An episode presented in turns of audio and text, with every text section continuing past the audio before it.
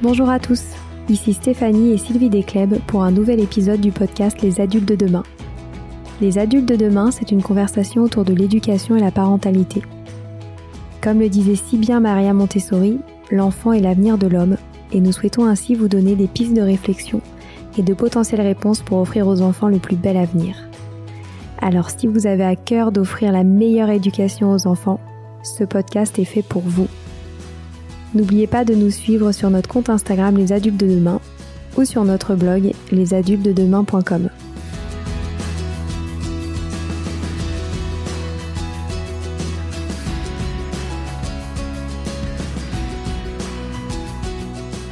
Aujourd'hui, nous sommes très heureuses de vous présenter Mathieu Brégégère pour parler des adolescents.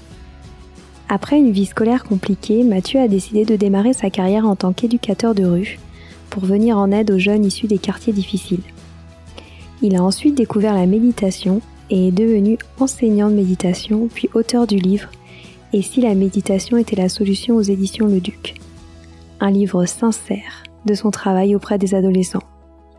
Durant cet entretien, nous avons parlé du rôle de la méditation et de son expérience dans les collèges et lycées pour accompagner les ados et les professionnels de l'éducation qui souhaitent le mettre en place dans leurs établissements. Son parcours est touchant et son approche fait tellement de sens qu'on aimerait pouvoir se cacher et suivre nous-mêmes l'un de ses cours auprès des ados. On vous laisse découvrir tout ça et on vous souhaite une très bonne écoute.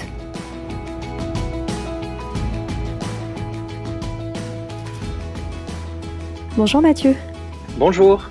Alors nous avons découvert récemment votre livre euh, qui s'appelle Et si la méditation était la solution aux, éditions, aux éditions Le Duc, pardon, et nous l'avons adoré et c'est pour ça que nous sommes ravis que vous puissiez nous raconter votre histoire au micro des adultes de demain.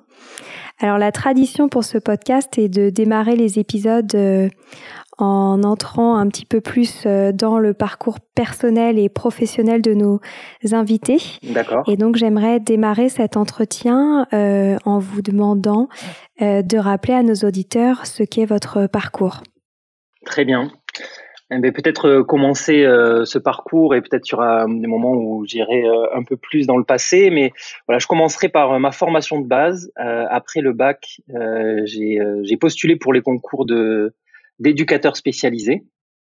Et c'est la formation que j'ai réalisée. C'est une formation qui dure trois ans. Et à ce moment-là, j'étais dans ma mais dans le sud-ouest, parce que je viens du sud-ouest, c'était une école qui a eu lieu à Pau, où mes parents habitaient. Donc j'ai fait une école pendant trois ans. Et pendant cette école d'éducateur, j'ai euh, vraiment senti le besoin, après la fin de la formation, de pouvoir partir, euh, changer d'air, aller découvrir d'autres horizons, un peu partir à l'aventure. Et dans notre famille, on a vraiment une tradition euh, qui est de monter sur Paris. plusieurs personnes dans ma famille euh, l'ont fait. Et puis voilà, j'avais vraiment ce désir. Donc dès que j'ai fini mon, ma formation d'éducateur spécialisé, je suis monté à Paris pour travailler. Et j'avais envie, j'avais un désir, c'était de travailler comme euh, éducateur de rue dans les quartiers euh, difficiles de, de la région parisienne. Et c'est ce que j'ai réussi à trouver. J'ai réussi à décrocher un poste. Alors ça n'a pas été facile parce que j'étais quand même assez jeune. C'est les formations d'éducateurs spécialisés, elles peuvent vraiment attirer des personnes qui, qui sont en reconversion, qui ont une grande expérience, moi, j'étais vraiment un des plus jeunes de ma formation, donc j'arrivais un peu à Paris euh, avec euh, plein de désirs et d'envie, mais euh, voilà, travailler dans un quartier avec des 12-25 ans, c'est, pas forcément un, passage évident. Donc j'ai fait pas mal d'entretiens où j'ai été un peu recalé, et puis il y a, y a, un chef de service qui m'a fait confiance dans une dans une association qui travaillait dans un quartier à Gennevilliers et donc j'ai commencé à travailler là-bas et j'ai fait un parcours euh, de 7 ans euh, comme éducateur de rue à Gennevilliers. C'est c'est important de rester longtemps parce que l'éducateur de rue en fait c'est quelqu'un qui qui prend le temps de s'implanter dans le lieu où il travaille et si on y reste qu'un an, on n'a vraiment pas le temps de connaître euh, les commerçants, de, de rencontrer vraiment les jeunes en profondeur. voilà, j'ai fait vraiment ce parcours pendant 7 ans. Et là, en parallèle, euh, je continuais mes études. En fait, moi, je travaillais l'après-midi et, euh, et, le soir euh, dans la rue, et puis le matin, il n'y a pas trop de jeunes qui sont là. Et donc, j'en ai profité pour faire des études à distance en sciences de l'éducation, qui est un peu un parcours qui peut être une belle continuité pour des personnes qui ont fait un parcours d'éducateur. Donc, j'ai obtenu peu à peu le, master 2 en sciences de l'éducation. Et en même temps, dans c'est vraiment une période riche de ma vie où j'ai aussi rencontré la pratique de la méditation à ce moment-là, pendant que j'étais éducateur de rue de manière euh, tout à fait anodine par des rencontres. J'aurais jamais imaginé qu'un jour je pratiquerais parce que c'est pas du tout la culture familiale, de ma culture familiale. Et donc j'ai rencontré euh, l'association qui s'appelle l'école de méditation, qui a été fondée par Fabrice Midal, et j'ai commencé à pratiquer pour moi-même. Et peu à peu, ça a changé euh, beaucoup de choses dans ma vie. Et peu à peu, j'ai nourri euh, le désir de transmettre à mon tour euh, cette pratique qui a, qui a, comme je vous le disais, changé ma vie. Et à ce moment-là, j'étais formateur. J'étais devenu formateur d'éducateurs spécialisés. Je, formais les, futurs éducateurs.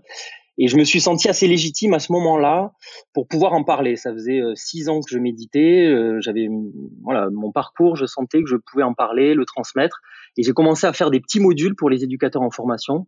Et j'ai senti vraiment que ça les aidait en profondeur. C'était des jeunes adultes, euh, souvent qui avaient quand on veut faire éducateur, souvent on a un petit parcours soi-même.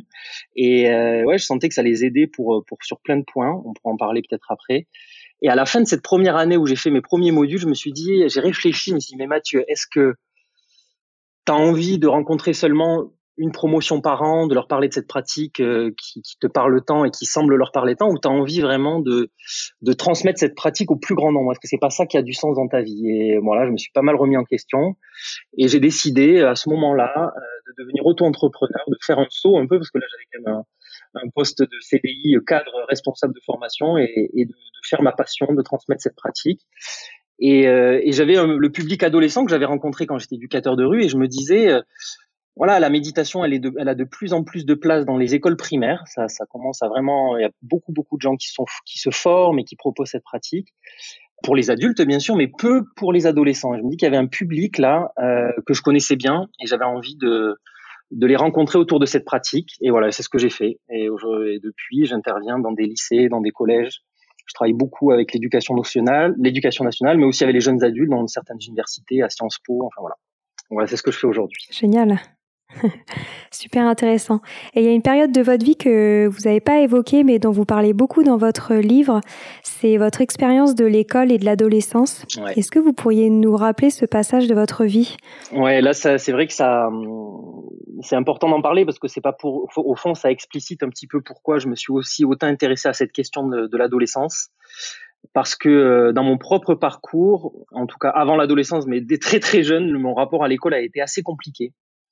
Donc j'ai été vraiment euh, intégré dans un dans une école de type normal, quoi, enfin une école publique, et, euh, et très très jeune, euh, je me suis pas senti complètement adapté à la norme qui était proposée dans, ce genre d'école, et je me suis senti très très vite euh, mal, pas à la hauteur en tout cas des attentes. Et je me suis construit vraiment comme un mauvais élève. Et ça, ça a duré jusqu'au jusqu'au bac. J'ai redoublé deux fois je, j'avais enfin j'avais l'impression que j'arriverais jamais à m'en sortir. Et, et quand en fait quand j'ai écrit euh, notamment le livre enfin parce que ouais par rapport à l'écriture de livre quand j'ai essayé de réfléchir justement euh, à mais d'où ça vient ça parce que je me rappelle depuis très petit que je me sentais pas à l'aise à l'école que je me sentais nul que je me sentais vraiment bête même pas intelligent. Et je me suis rendu compte que c'est ce sentiment de pas être à ma place c'est arrivé dès la maternelle. Ça je le voyais pas jusque là enfin même pendant mes études. Et c'est vraiment à la maternelle où j'ai senti que je ne correspondais pas aux attentes. Je me rappelle, de, il y a eu des flashs comme ça où je me voyais euh, en train d'essayer de découper une feuille et que je, ne suivais pas du tout la ligne et que je vois ma maîtresse à ce moment-là. Alors, c'est des flashs hein, qui me disaient euh, non, mais ça va pas du tout, va dans ce groupe-là. Et j'ai senti vraiment que j'allais dans un groupe euh, de ceux qui étaient pas à la hauteur, quoi. Cette sensation profonde qui s'est inscrite en moi et j'ai vu comment, au-delà des personnes que je rencontrais après, comment je m'étais enfermé aussi un petit peu dans ce rôle donc ça, c'est un peu ça. Et puis après, il y a eu une forme de, révélation quand je suis rentré à l'école d'éducateur, où là, j'ai, je me suis vraiment réconcilié avec la connaissance. Je découvrais de nouvelles maths. J'avais envie aussi. Hein. Il y avait une passion qui était derrière. J'ai découvert la psychologie, j'ai découvert la sociologie, l'anthropologie, toutes ces matières des sciences humaines. Et là, j'ai vu que, alors que je me sentais vraiment nul et bête, qu'il y a quelque chose, je sais pas, qui s'est ouvert dans mon esprit et que j'ai vu que j'étais capable euh, d'apprendre, de comprendre, de me sentir même vraiment intelligent. Et là, je crois que c'est ça aujourd'hui qui me donne un peu une force et ce désir d'aller rencontrer ces adolescents dans un moment de, crise où c'est que j'ai vu que je pouvais me sentir vraiment nul et qu'il y avait quand même une possibilité que ça se transforme, qu'il y avait une métamorphose possible. Et je l'ai vu aussi beaucoup en tant qu'éducateur de rue avec les jeunes déscolarisés que j'ai rencontrés. Voilà, comme une confiance en la possibilité de l'être humain à se transformer euh, d'où qu'il vienne, quelle que soit son histoire. Et je crois que voilà, c'est ça ma peut-être une de mes forces qui fait que voilà, j'ai envie d'aller rencontrer ces jeunes où qu'ils soient et, et, et, de leur faire vivre cette période peut-être d'adolescence d'une manière plus euh, voilà et l'adolescence après du coup au collège au lycée c'était assez terrible le collège c'était très très dur pour moi Et vous avez identifié pourquoi dès la maternelle vous aviez eu ce sentiment? Mais euh, l'impression que, en fait, moi, je sentais que j'avais une profonde sensibilité et que, euh, par exemple, je pleurais souvent. Enfin, j'étais très, très souvent très touché. Et j'avais l'impression que cette sensibilité, elle n'était pas reconnue. Qu'il y avait quelque chose de, je le, je le matérialisais, enfin, je le, je l'imaginais pas comme ça à cette époque, je me le disais sûrement pas comme ça, mais après coup, je sens que, et c'est pour ça, d'un côté, cette sensibilité, c'est ce qui m'a un peu sauvé de ne pas arrêter l'école aussi, parce que, franchement, à des moments, j'avais vraiment envie d'arrêter, mais c'était, du coup, cette sensibilité, s'est manifestée dans la relation avec euh, mes pères, avec mes camarades, où j'ai nourri de très, très belles amitiés, mais je crois que c'était ce sentiment de d'avoir une voilà on m'a jamais parlé. Moi c'est grâce à la méditation qu'on m'a parlé de la sensibilité que ça pouvait être une force que c'était un problème. Moi je pensais que quand je pleurais quand j'étais fragile cette vulnérabilité c'était une, faiblesse qu'il fallait absolument que je casse que je cache. Et peu à peu notamment en rencontrant la pratique de la méditation mais aussi déjà quand j'ai rencontré l'école d'éducateur parce que c'est quand même un métier basé sur l'humain où notre notre sensibilité est quand même la base de notre rencontre avec l'autre je me suis dit mais non mais ça peut être une force aussi et là, ça a tout changé. Et c'est pour ça qu'aujourd'hui, quand je rencontre des, des adolescents, j'essaie de vraiment leur montrer que cette vulnérabilité qu'ils rencontrent, ça peut devenir une force aussi. Hmm. Donc voilà. C'est génial. Hmm. Et alors justement, vous avez, vous avez évoqué euh, le terme méditation. Est-ce que vous pourriez nous rappeler à tous pourquoi il ne faut pas voir la méditation comme un outil de gestion de stress ou un outil pour calmer ses émotions, comme on le voit un peu partout maintenant? Oui, c'est vrai. C'est vrai que euh, aujourd'hui, c'est beaucoup comme ça qu'on le voit dans les magazines et, et c'est la manière dont on peut on vend en, grande majorité la méditation. Et au fond, la méditation, euh, concrètement, et, les faits font qu'elle va réduire le stress. Là, les études en, en neurosciences le montrent, qu'elle permet vraiment euh, à des moments de mieux rencontrer ses émotions et parfois d'avoir des moments où il y a, on peut avoir une forme de calme et de tranquillité, de sérénité.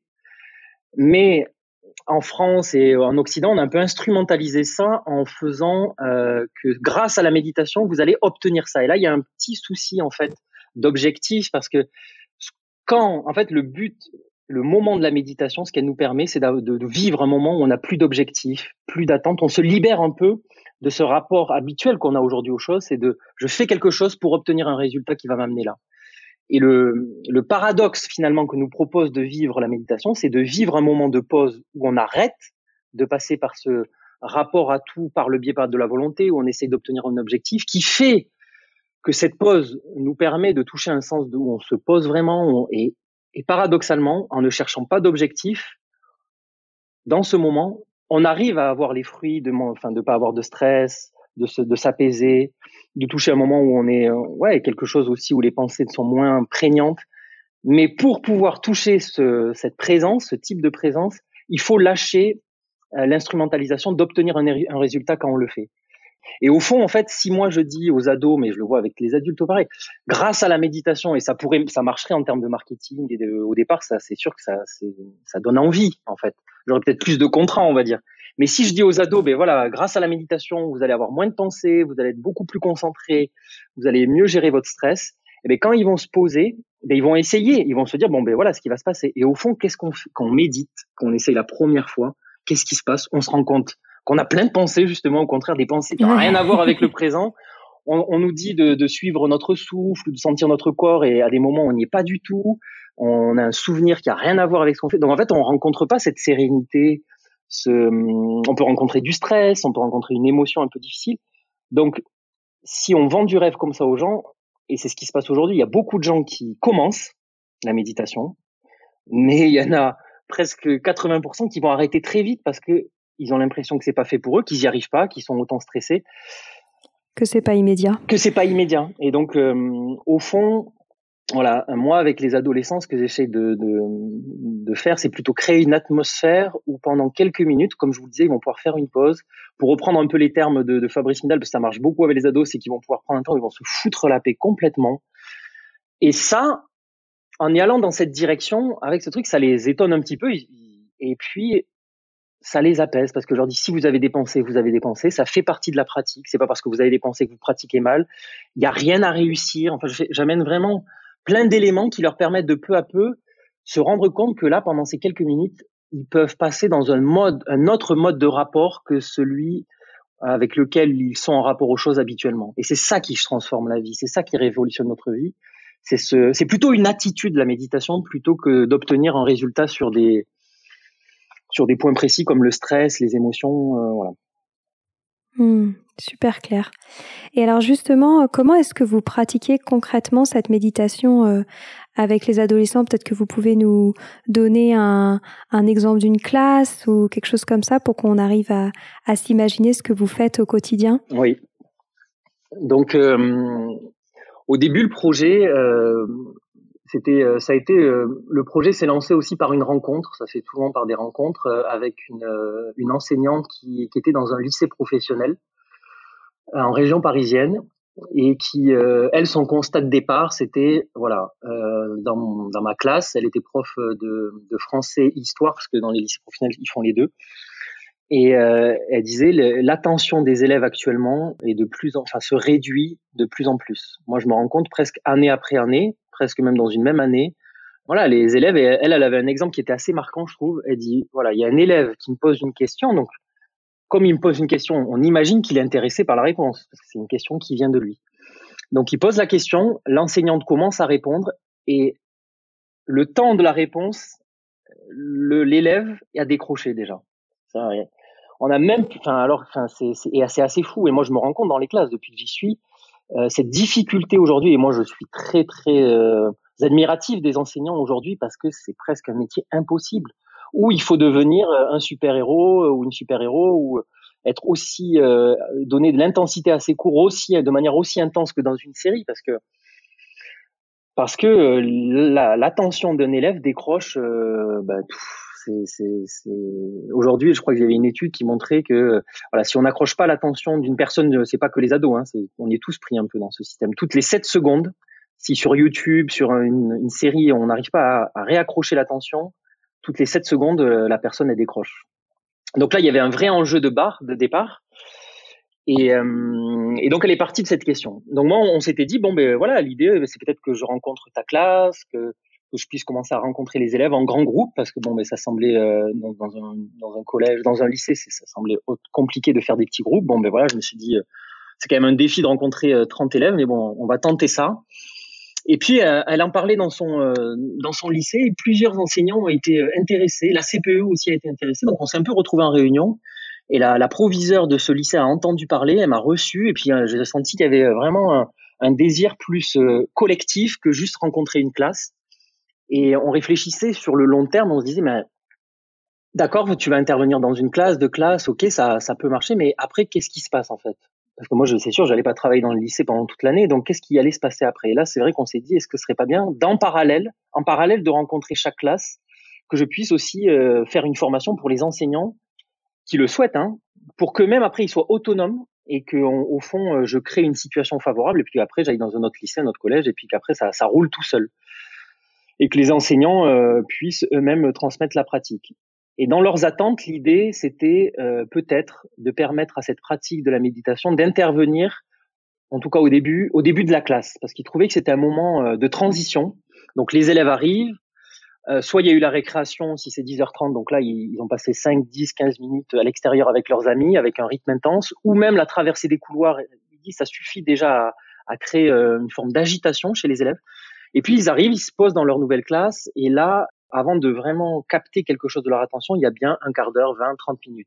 Enfin bon, ça dépend des classes, peut-être c'est 5 minutes parfois, mais en tout cas, il y a un moment là, un moment de transition qu'il s'agirait peut-être d'utiliser pour faire un passage, pour faire un sas.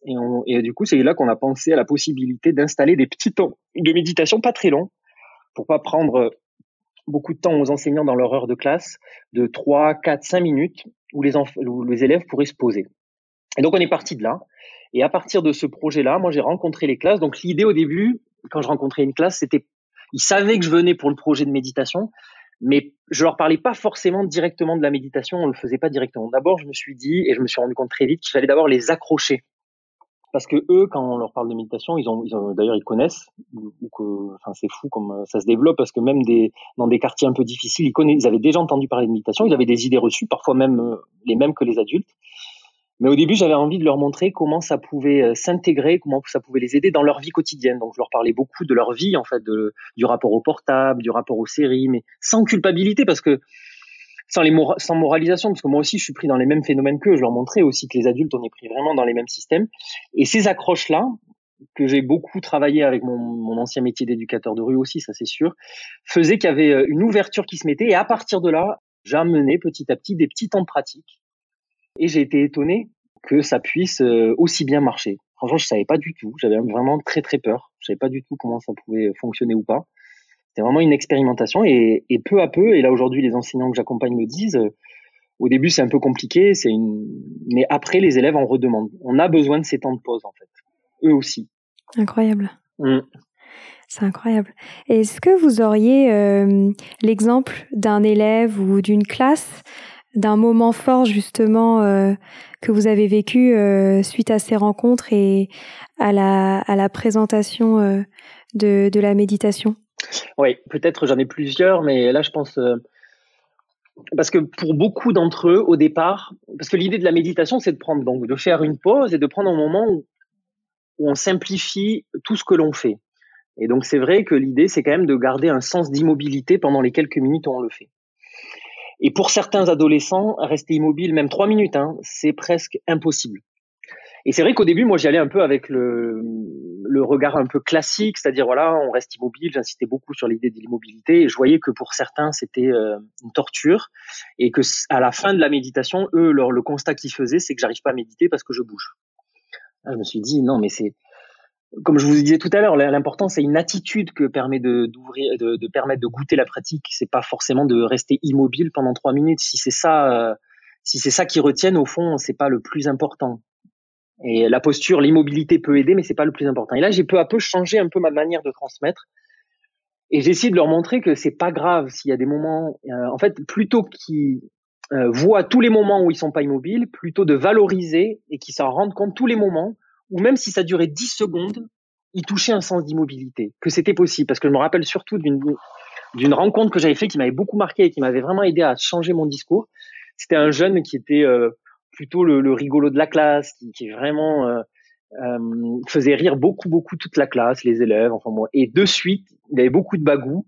Et de suite, dès ma première séance, il est venu me voir à la fin. Il y avait des fois des élèves qui venaient euh, il me dit oh c'est super monsieur votre cours de méditation mais moi franchement c'est pas fait pour moi j'y arriverai pas hein. Euh, moi vous me dites de rester en place pendant trois minutes. Et c'est vrai qu'il avait alors ses professeurs me disaient qu'il avait une forme d'hyperactivité. Donc il me disait voilà moi euh, franchement je peux pas rester en place. Même en classe j'essaye hein, mais je bouge tout le temps et ça.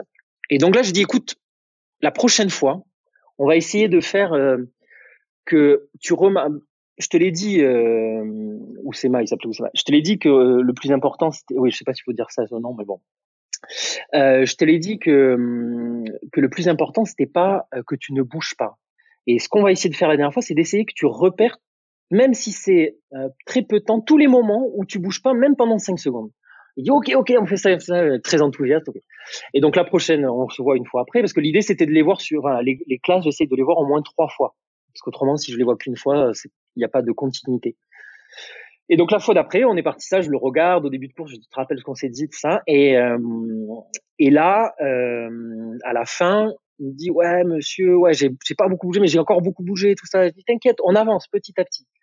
Et à la troisième séance, il était mais il était tellement heureux et il me disait mais monsieur, alors il appelé Mathieu, Mathieu, ah ouais non mais j'arrive vraiment à avoir des moments où je bouge pas du tout. Moi franchement, je pensais que c'était impossible.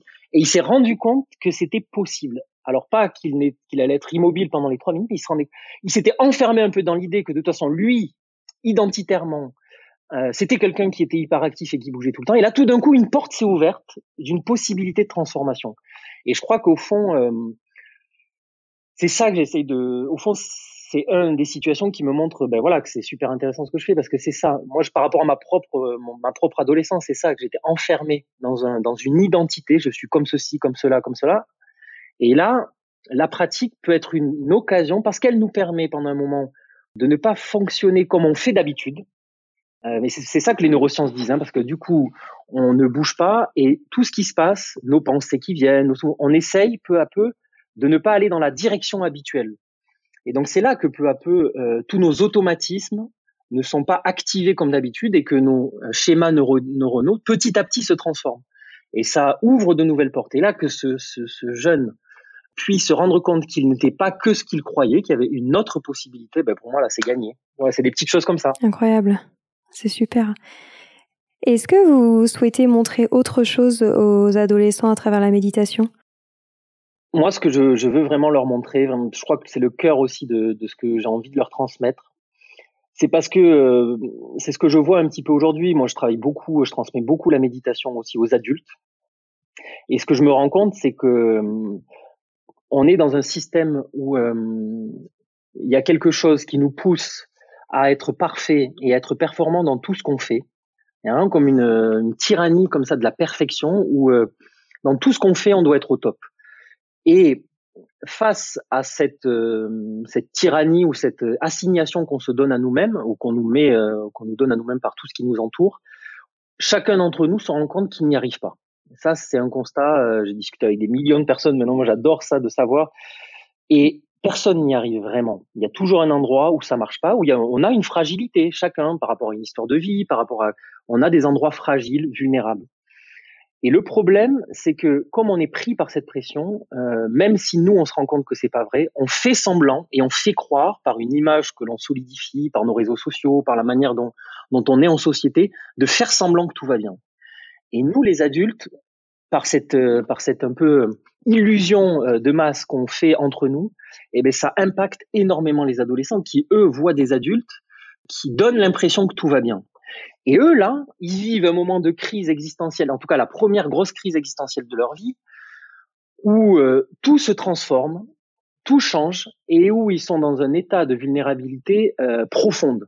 Voilà, moi j'adore le complexe du homard euh, de Dolto qui m'avait marqué quand j'étais éducateur, et je trouve c'est vraiment ça, c'est très marquant comment à un moment ils ont perdu leur carapace et, tout a un impact qui touche directement leur cœur et, ça a des très très grosses conséquences pour leur avenir. Donc pendant cette période, moi, ce que je remarque quand, je travaille avec les ados, c'est qu'il y a une difficulté à s'identifier aux adultes qui les entourent.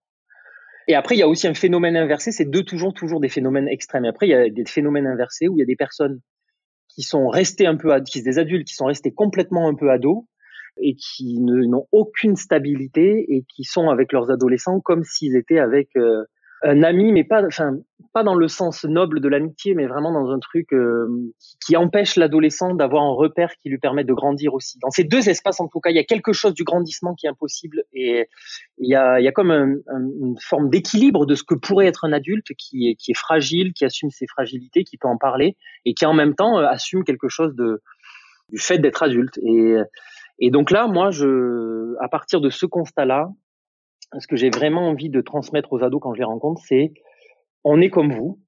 Là, nous adultes, on est pris par les mêmes phénomènes que vous, le divertissement, cette tyrannie de la perfection.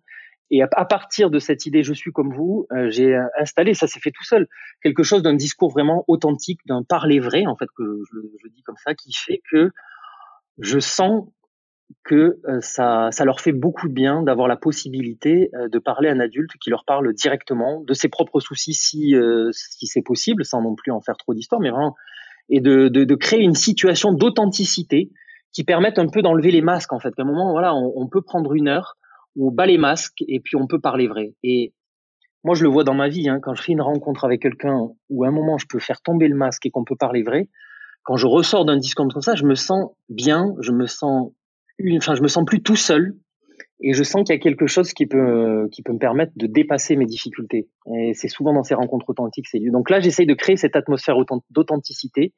Et les profs ils sont pris dedans parce que moi j'essaie vraiment de faire des temps euh, ouverts, c'est-à-dire j'ai dit voilà, je rencontre une classe, il y a bien sûr l'enseignant qui donne classe à cette heure-là qui peut venir, mais euh, venez tous, tous ceux qui ont un moment de libre, euh, enfin qu'on fasse vraiment un, un moment euh, tous ensemble. Et, et, voilà, les profs sentent cette atmosphère où on peut être soi-même, les, les, élèves parlent de choses, de leur vie, les, les, professeurs se mettent à la place de leurs élèves, ils disent ah ouais, leur vie elle est comme ça.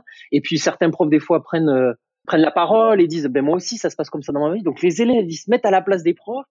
Et moi c'est ça que je revoyais beaucoup dans les établissements scolaires, c'est chacun est à sa place et ne regardez plus, enfin n'arrivez plus à faire les passages pour essayer de comprendre la situation de l'autre. C'est pas tout le temps le cas, je fais des généralités, hein, des grands traits, mais et donc du coup il y avait un moment de rencontre là authentique où chacun pouvait se mettre à la place, même des fois. Euh, voilà, les proviseurs, tout le monde. Et là, ça crée une atmosphère beaucoup plus favorable dans les établissements. En tout cas, quand je, je, suis resté très longtemps dans un établissement, dans certains établissements, et ils me disaient que l'atmosphère change. Et au fond, c'est ça.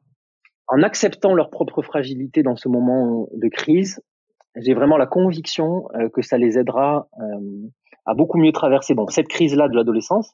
Mais aujourd'hui, on vit des crises euh, tout au long de notre vie. Enfin, je, je, c'est un peu la particularité de notre temps, c'est qu'il y a tellement de choses qui bougent. On est en reconversion, on peut avoir que des gens vivent des crises un peu existentielles tout au long de leur vie. Donc, c'est comme un premier essai, un une première occasion de travailler avec la crise et d'en faire une force. Moi, c'est ça que m'a permis la méditation. C'est aujourd'hui, j'ai une crise, euh, j'angoisse comme les autres, j'ai des émotions difficiles comme les autres. La méditation m'a pas enlevé ce trouble qui, qui, arrive quand il y a une crise, mais ça me permet beaucoup plus facilement de surfer avec cette cette crise et d'en faire vraiment une force et d'en faire quelque chose qui fasse tournant dans ma vie. Parce que si on réfléchit vraiment, tous les moments de crise qu'on a eu, c'est vraiment les, les, moments où on a eu des tournants de vie, des moments où on a on a pris des décisions. Et donc voilà, c'est un peu ça que j'ai envie aussi de leur faire. Et ce qui est incroyable, c'est que vous arriviez à, créer cette atmosphère, euh, alors même qu'on pourrait se dire justement que les profs et les élèves entre eux n'arrivent pas nécessairement à s'ouvrir sur leur fragilité. Mmh.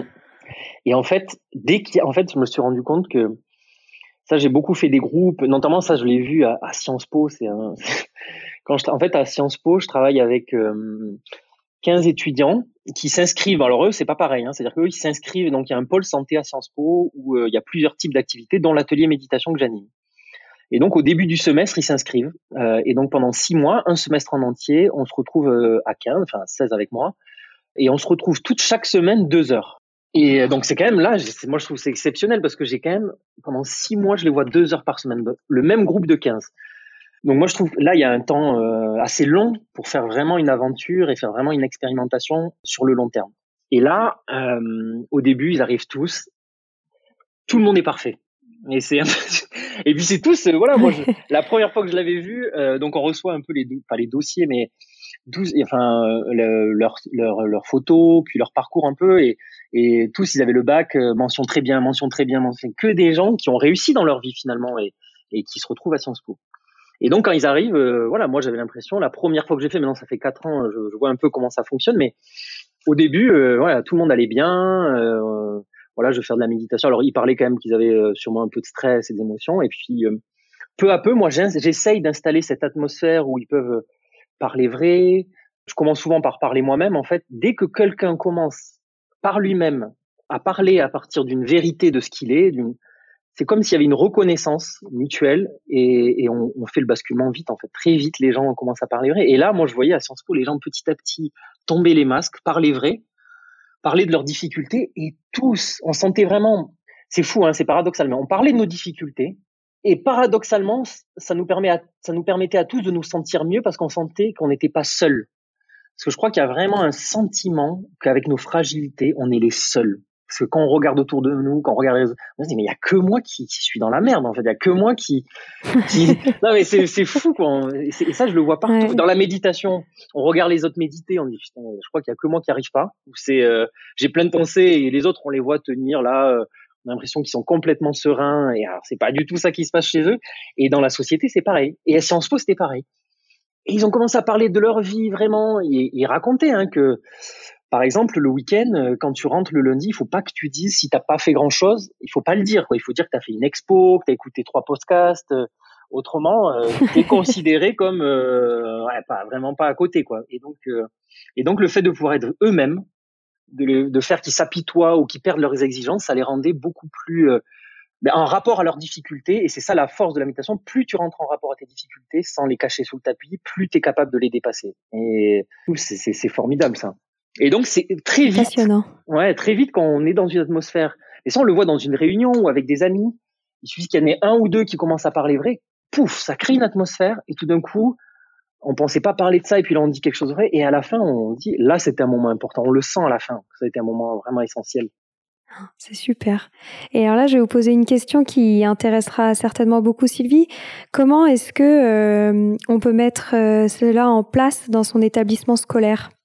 Que ce soit avec vous ou même euh, un enseignant qui a envie euh, euh, de mettre en, place cela dans son collège ou son lycée moi, je peux partir des exemples un peu que j'ai vus, comment ça s'est passé dans certains lycées et collèges. Souvent, c'est sûr qu'il y a quelques enseignants qui sont très motivés dans un groupe pour pour être les moteurs un peu même pendant quand je suis plus là ou même qui sont moteurs. parce qu'aujourd'hui, c'est sûr qu'avec le livre, moi, j'ai essayé vraiment que le livre puisse permettre de rendre le, enfin, que quelqu'un qui souhaite l'amener dans un lycée, dans un collège ou même euh, dans une euh, dans un foyer avec des jeunes en difficulté, partout où des adolescents se retrouvent, d'amener des clés pour aider euh, quelqu'un qui souhaiterait le faire de, de, mettre en place ce genre d'atelier ou de groupe. Donc le livre, c'est très concret d'ailleurs. Ouais, c'est ça. L'idée, c'est que d'aider les, les, personnes parce que je pourrais pas aller partout et puis c'est pour ça aussi l'idée d'un livre, c'est que ça puisse ça puisse se diffuser un peu plus. Donc voilà, il y a, quelques clés et puis euh, ouais, moi je pense que hum, l'idée c'est on peut commencer avec une classe, euh, d'expérimenter comment ça se passe. Au début, on s'était dit que c'était bien de le commencer en début de classe. Donc on peut commencer à, à mettre des temps comme ça, euh, des petits temps. Il faut pas que ce soit plus de son comment ça perd du temps dans la classe, mais voilà, au début ça peut être vraiment deux, trois, quatre minutes, des moments de pause. C'est important de guider un peu les les, élèves parce que le silence euh, c'est un peu l'angoisse au départ pour eux. Après, ils apprivoisent ce silence aussi. Mais et donc voilà, pour ceux qui sont qui connaissent un peu la pratique, c'est très très simple. Voilà, ils, peuvent amener quelques éléments de, dans la pratique. Autrement, ceux qui savent pas du tout dans le livre, euh, voilà, ils ont des méditations guidées et puis des, des, des, éléments écrits qui pourraient les aider à, à guider une méditation. Certains profs utilisent mes bandes aussi pour euh, pour lancer le début du cours. D'autres se sentent plus à l'aise pour le faire eux-mêmes. Et puis après, plus vous commencez comme ça en début de classe, et après, moi, ce qui se passe un peu souvent dans les classes, c'est qu'après les élèves sont de plus en plus capables de le demander dans des moments euh, euh, clés. Par exemple, euh, si à un moment la classe est très très agitée, bon, il y a des profs qui m'ont étonné en disant, il y a des fois, c'est un élève qui dit, Monsieur, là, on devrait méditer parce que là, non, franchement, c'est n'importe quoi. Bon, ça, c'est des, ça arrive pas à chaque fois, mais après, ça peut même, comme c'est des temps très très courts, on peut le mettre au milieu de la classe parce qu'on sait que à partir de 20-30 minutes, il y a un moment de creux. Peut-être là, ça vaut le coup d'avoir un tout petit temps, mais c'est des, ça peut être vraiment même une minute, juste on se pose, et on repart. Et après, euh, avant les examens, avant, alors euh, je sais pas en école primaire ou euh, c'est pas, c'est pas, ce sera pas le cas, mais dans un collège ou dans un lycée, beaucoup de d'enseignants le, le, font, euh, voilà, quelques minutes avant de commencer le cours, parce que beaucoup d'élèves disent qu'avant le début d'une épreuve, euh, il y a un moment de stress très très important qui font que pour beaucoup après, ça se génère par ou la paralysie, ou le fait qu'ils n'arrivent pas à lire les, les consignes jusqu'au bout. Et ça, c'est les profs qui le disent aussi beaucoup. Un des phénomènes, c'est ça, c'est qu'ils sont tellement stressés qu'ils lisent pas la consigne sur le jusqu'au bout. Donc même certains qui ont étudié et qui connaissent vraiment leurs leçons euh, vont se tromper parce qu'ils n'ont pas euh, été assez attentifs. Donc on peut faire des exercices comme ça aussi juste avant euh, juste avant une épreuve. Et puis après, dans certains lycées, ils ont créé vraiment une salle de méditation accessible aux élèves et aux profs euh, qui est ouverte à des moments. Euh, alors il y a des créneaux possibles, mais entre midi et deux. Enfin voilà. Et là, euh, je pense notamment dans un lycée de Normandie, là où il y a vraiment quelqu'un qui est motivé pour le pour le faire, hein, pour tenir cette salle en fait. Et non, ils sont deux mêmes. Et puis ils se relaient. Et puis voilà. Donc et là il y a des profs et des élèves ensemble, ce que je trouve génial, qui méditent ensemble. Donc ça voilà, c'est des, des, des, des, projets qui ont émergé aussi euh, dans certains dans certaines classes et puis dans certains collèges maintenant qui euh, il y a des, horaires précis. C'est comme un peu chute en lit. Euh, comment ça s'appelle? Le projet chute en lecture ou dans le collège, à un moment, voilà, une heure précise, tout le monde médite. Euh, voilà, euh, je sais pas. Et chaque jour, ça change. Il y a une heure précise, je sais pas, 14 heures ou et ça change pour avoir des temps de méditation à 8 heures le matin, mais aussi à 14 heures. Et là, parce que les profs sont super motivés, qu'il y a eu, je suis resté pendant deux ans, là, il y a un truc, chute, on médite et pendant euh, tout le monde se pose où qu'il soit et fait la méditation. Oh, c'est top.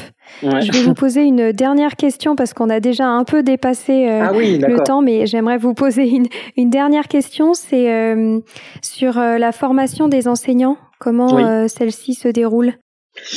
Alors là, c'est complètement hybride. Ça peut se, ça se fait à chaque fois avec euh, l'équipe enseignante, avec les proviseurs.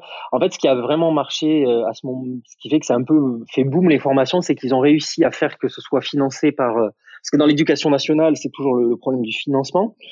donc là, ils ont réussi. Moi, j'ai été reconnu par le rectorat, pas d'Île-de-France en entier, mais des, des, secteurs de Paris où j'ai travaillé. j'ai été reconnu aussi en Normandie par le rectorat de Normandie avec la cellule innovation du rectorat. Donc, ils ont plus, plus pu obtenir des, des, financements pour les formations des, des enseignants. Et là, en plus, je dis enseignants, mais c'est des formations ouvertes à tous, en fait. Hein. Ça peut être personnel administratif, ça peut être surveillant, ça peut être voilà CPE, ouais, c'est ça, c'est super. Ça englobe tout le monde. Ouais, voilà, et c'est des, des, temps de où on n'est pas plus de 15 parce qu'il y a vraiment l'espace du groupe. Là, moi aussi, c'est pareil qu'avec Sciences Po, en fait, créer une atmosphère qui permette aux, aux enseignants de d'être vrais, en fait. Et ça, ça crée beaucoup aussi de, rencontres entre les gens, euh, alors qu'ils travaillent depuis des années ensemble. Et euh, non, c'est assez fou, c'est assez fou ça aussi. Et donc euh, l'idée, alors souvent, un minimum, on va dire, ce serait 12 heures. Après, ça peut, ça peut être, voilà, 12 heures de formation, Souvent, c'est des temps de 1 heure et demie à 2 heures pour qu'on prenne vraiment le temps. On va dire minimum 12 heures quand même pour faire euh, pour euh, deux, deux fois 6, ouais, ça fait euh, ça fait six temps de six temps de formation de 2 heures par exemple.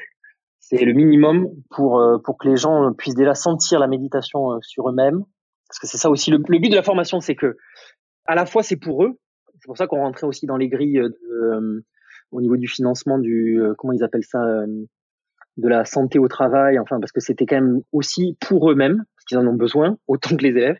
Et puis en même temps, on arrivait à faire des moments où comment le transmettre aux élèves. Enfin voilà, j'essayais de partager la, la formation pour qu'ils puissent avoir un temps pour eux et un temps aussi de transmission.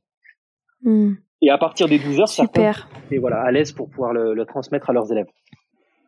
C'est génial. Bravo vraiment pour euh, ce que vous faites. C'est passionnant. J'ai passé un excellent moment et je recommande vraiment vivement à nos auditeurs euh, de se procurer votre livre que j'ai vraiment dévoré et tout ce que vous faites et c'est vraiment génial, bravo. Alors merci beaucoup euh, pour votre temps, c'était c'était super de vous rencontrer. Merci beaucoup à vous deux. C'est super ce que vous faites aussi. Je trouve que c'est vraiment un beau projet que vous permettez, que vous apportez beaucoup euh, à la société par tout votre travail. Et aux enfants, j'aurais bien aimé être dans une école Montessori. Hein. Je crois que c'est ça qui m'a manqué. je crois que là, j'aurais, j'aurais été dès la maternelle, je me serais senti euh, ben, compris. Je crois que c'est ça. Oui. Je crois que c'est ça. Oui. Comme j'étais. C'est très possible. Merci beaucoup, Mathieu. Merci. Voilà, c'est fini pour aujourd'hui. On espère que cet épisode vous a plu. Avant de se quitter, on a quand même besoin de vous. Si après avoir écouté cet exposé, vous ressortez avec plein d'idées pour apporter le meilleur aux enfants, n'oubliez pas de nous laisser 5 étoiles et un petit commentaire sur Apple Podcast, sur iTunes ou toute autre plateforme d'écoute de podcast. Cela nous aidera à mieux ressortir et surtout à nous motiver pour continuer cette aventure ensemble. Si vous avez des suggestions, des idées de thèmes, des questions à poser, n'hésitez pas à nous contacter sur les réseaux sociaux, Instagram ou LinkedIn, en tapant les adultes de demain. Nous serions ravis d'échanger avec vous. Si vous souhaitez en savoir davantage sur Sylvie, je vous invite vraiment à aller voir son blog sylvidesclep.com ou à la suivre sur Instagram en allant sur son profil sylvidesc, D-E-S-C, Montessori. Enfin, si vous souhaitez en savoir plus sur le calendrier des prochaines formations Montessori, rendez-vous sur www.apprendre-montessori.fr. On a hâte de vous retrouver vite. À très bientôt sur les adultes de demain.